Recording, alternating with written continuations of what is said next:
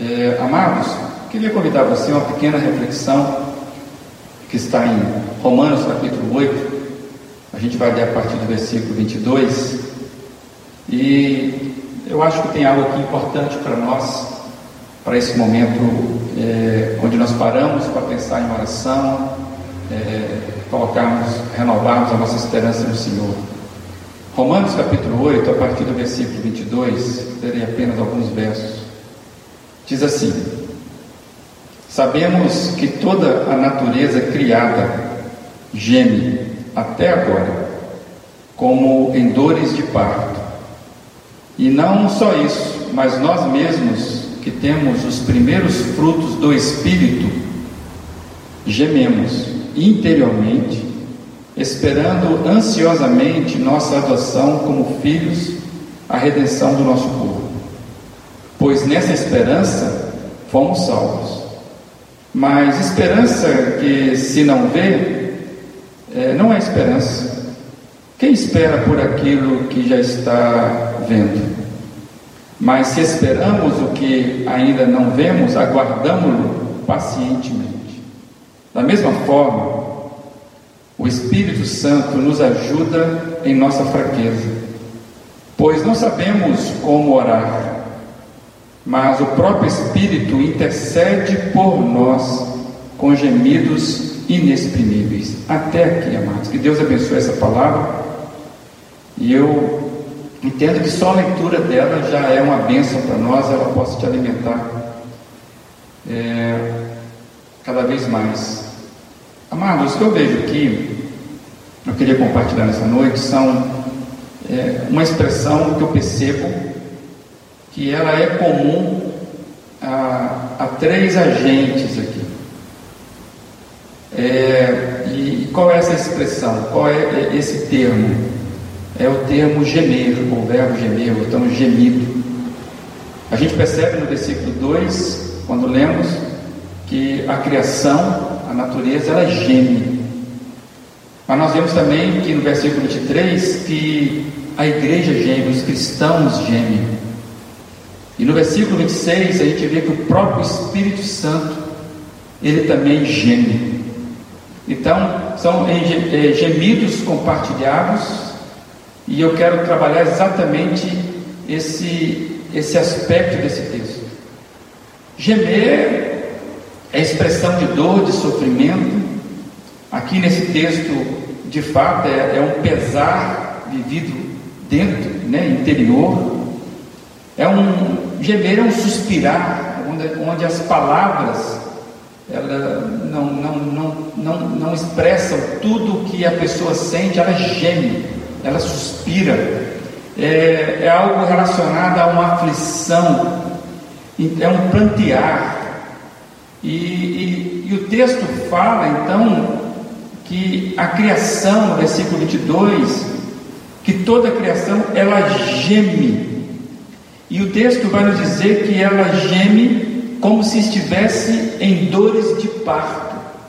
Então, o que cabe nós entendermos que esse suspiro, esse gemido da criação, é na verdade uma, uma expectativa a grávida, ela, ela, quando está para dar à luz, a grávida ela suporta a dor por saber que, e também por desejar, né, por saber e por desejar que em breve estará nascendo seu filho.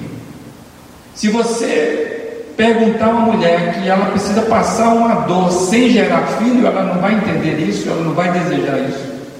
E o que dá consolo, o que faz uma grávida suportar a sua dor, é a expectativa do filho que vem, do filho que está nascendo. Eu tive o privilégio de é, estar dentro da sala do, de parto dos meus dois filhos, registrando com filmagem. Eu já contei isso para a nossa comunidade e todos os dois nós tivemos é, experiências diferentes, né? os irmãos sabem disso. Mas ver a dor da, da, da parturiente, né? A, a mãe que está ali é, sofrendo, ela não tem outra, outra, ela não tem palavras, é um, é, um, é um gemido com grande expectativa. E quando a criança nasce, é, tudo aquilo é esquecido, toda dor, todo sofrimento. E, e, a mãe quer ver o filho, a mãe quer abraçar o filho. E então o texto está dizendo que a criação ela tem um gemido com grande expectativa porque a criação ela foi submetida à escravidão. Então ela está aguardando o tempo em que ela será liberta deste cativeiro. Ela geme por aguardar o tempo quando ela será redimida. A gente sabe que, que a, o pecado ele aprisionou a, a, a natureza. Então a esperança da criação é que chegará um tempo que ela será liberta desse aprisionamento. A própria natureza, então, ela, ela tem grande expectativa de um dia que chegará a sua libertação. E o texto vai, quando você vê o contexto, você vai perceber que a esperança da natureza, a esperança da criação que geme, é pela igreja.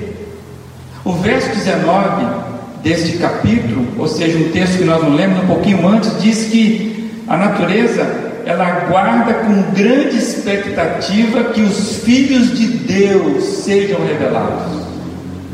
Amados, a, a natureza ela olha para a igreja, ela espera e ela aguarda que haverá um dia que haverá plena redenção dela. E mas não só a natureza, o texto diz que também nós gememos. Nós quem? A igreja. O versículo 23 deixa claro que não é toda a humanidade que tem esse gemido, é a igreja. São aqueles que têm a primícia, as primícias do Espírito Santo. E a igreja ela geme com expectativa também de uma plena redenção. É, e qual é a redenção? Assim como a natureza ela aguarda a sua redenção. A igreja, nós que fazemos parte da igreja, ela também tem expectativa de sermos, de termos a nossa plena redenção. Quando o corpo, esse corpo que nós temos aqui, com as suas limitações, esse corpo será plenamente transformado. Enquanto nós vivemos aqui na terra, nós vamos sofrer a influência da queda, assim como a criação sofre, como a natureza sofre. E nós já falamos sobre a maldição dessa, da queda, nós já, já, já tivemos fazendo esse estudo aqui na nossa comunidade, mas só lembrar que a, a maldição do pecado que aprisionou, a, a que, que, aprisionou a, nossas, as nossas vidas, ela, ela, ela atinge quatro dimensões. Os nossos relacionamentos eles foram quebrados em quatro, em quatro aspectos. Né? Nosso relacionamento, por causa da queda, atingiu, nos atingiu com relação a Deus, nos atingiu com relação a nós mesmos, nos atingiu com relação a, ao outro, ao semelhante, ao próximo, e nos atingiu com relação à natureza. É, é por isso que Paulo vai trabalhar que é, é, é, há há um, no capítulo anterior, Paulo vai dizer que nós vivemos um estado é, miserável em relação àquilo que um dia nós seremos. Paulo diz no capítulo anterior, capítulo 7, quando ele trabalha esse, esse aspecto, ele diz assim no versículo 24: Miserável homem que sou, é uma afirmativa, quem me livrará do corpo sujeito a esta morte?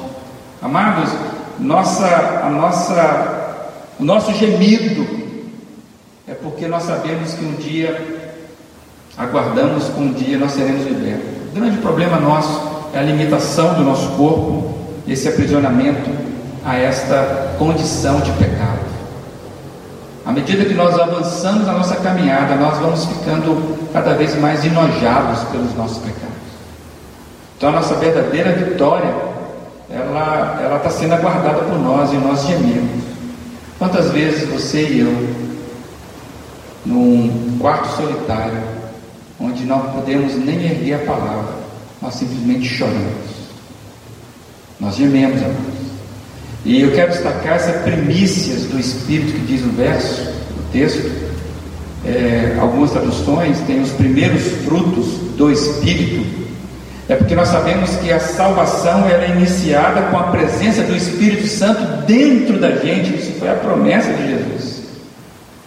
Então, o aspecto da nossa salvação é quando o crente recebe o Espírito Santo, e esse é um aspecto apenas de um começo de uma vida plena que ainda nós não viveremos totalmente aqui.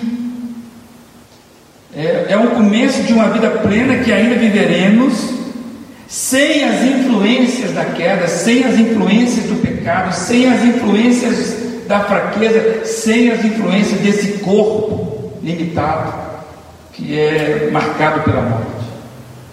Amados, então, aqui nós começamos a nossa caminhada nós somos salvos e sabemos que nós ainda seremos transformados, seremos salvos, por isso que enquanto estamos aqui nós gememos. E eu quero trazer dois textos que nos ajudam a entender isso. O primeiro está em Filipenses 3:21, que diz: "Pelo poder que o capacita a colocar todas as coisas debaixo do seu domínio, ele transformará os nossos corpos humilhados tornando-os semelhante ao seu corpo glorioso. Você consegue imaginar isso? Que o efeito da redenção de Cristo, o corpo ressurreto, o corpo glorificado de Cristo, é a base do nosso futuro corpo, quando nós seremos plenamente redimidos.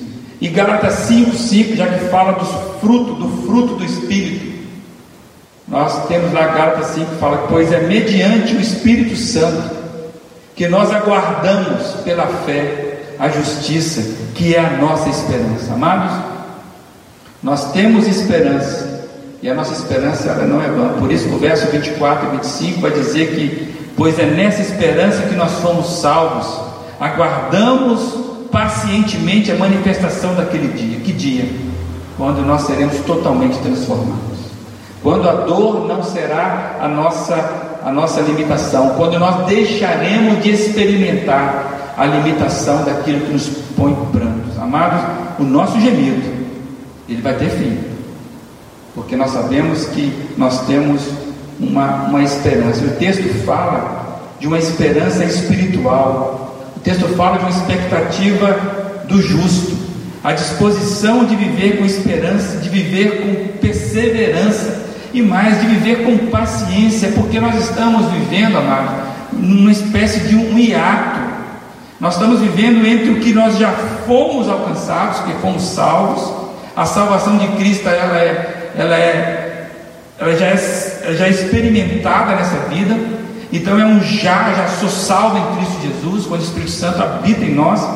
Mas ainda naquilo que nós seremos é um hiato do que nós já alcançamos, do que nós ainda não alcançamos.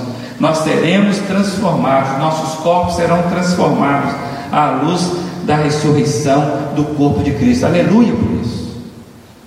Então, é, é, o texto é lindo porque ele está dizendo que há um gemido na criação aprisionada pelo pecado, aguardando a manifestação da igreja. A própria igreja ela geme porque ela sabe que virá um dia que ela será totalmente é, liberta dessa, desse aprisionamento, dessa, dessa, dessa era terrestre. E é interessante que o texto continua, que o, o próprio Espírito Santo, verso 26, ele geme na intercessão das nossas dores.